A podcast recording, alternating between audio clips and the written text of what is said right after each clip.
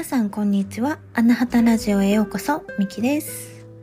今日も寒い日が続いておりますね。はい。私は今日は、あの、ちょっとお料理教室に行ってきて、あの、スパイスを使ったお料理教室なんですけど、クリスマスメニューを作ったんですよ。なんかね、すごいメニューやって、まずメインが、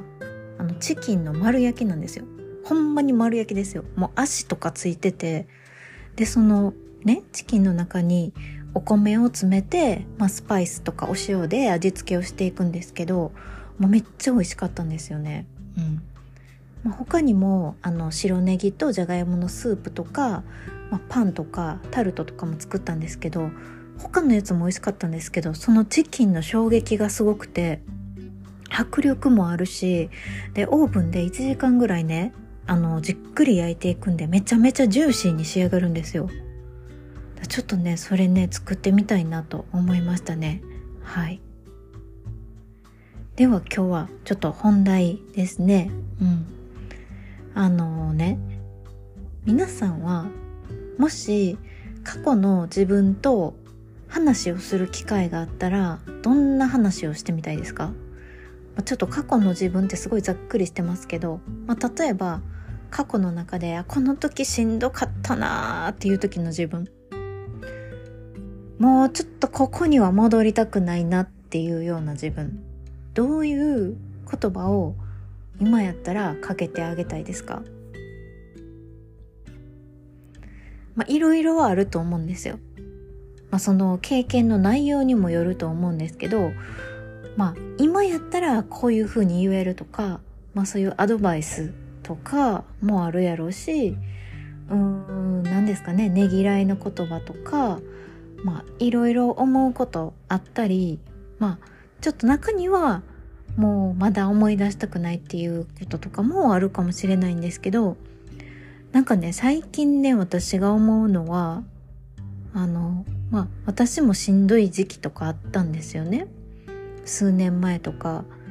この時しんどかったなとか、まあ去年もしんどい時期あって、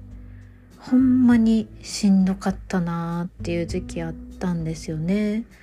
で、今はだいぶまあ楽になって、その時に比べたらもう心も体もめちゃめちゃ軽くなったんですけど、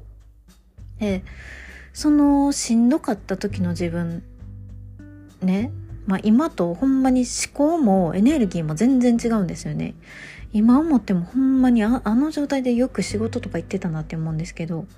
眠りも浅かったですしね。うん、で人と会う気力もなかったですしすごいしんどかったんですけどでその時の自分にもしなんか今言えるとしたら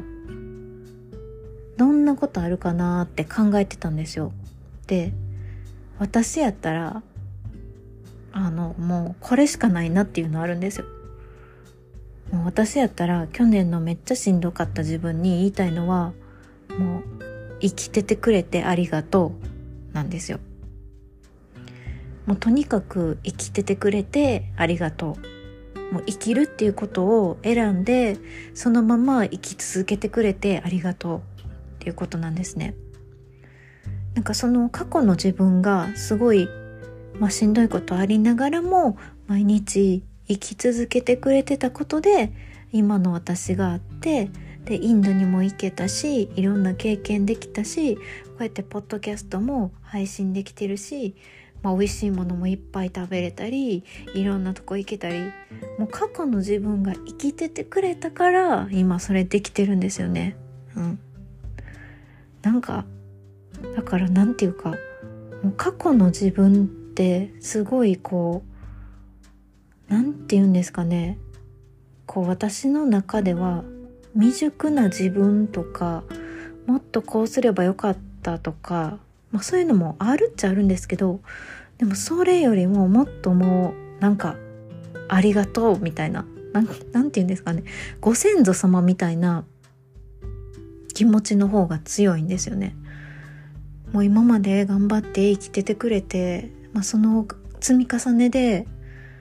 今こうやって私が息をして生きることができてるなっていうのを感じるんですよね。うん。だからやっぱもう生きててくれてありがとうですねもう自分に対してですけどうんそうですねなんかこうね何かアドバイスとかもっとこうしたらよかったのにとかっていうのはなんかちょっと今の私にはおこがましい感じがするんですよね。うん、皆さんやったら過去の自分になんて声をかけますか？うん。ね、そうすることで今の自分がもっとこう今の自分ができることいろんなことに感謝とか豊かさとかいろんな気持ちがまた湧いてくるかもしれないですね。はい。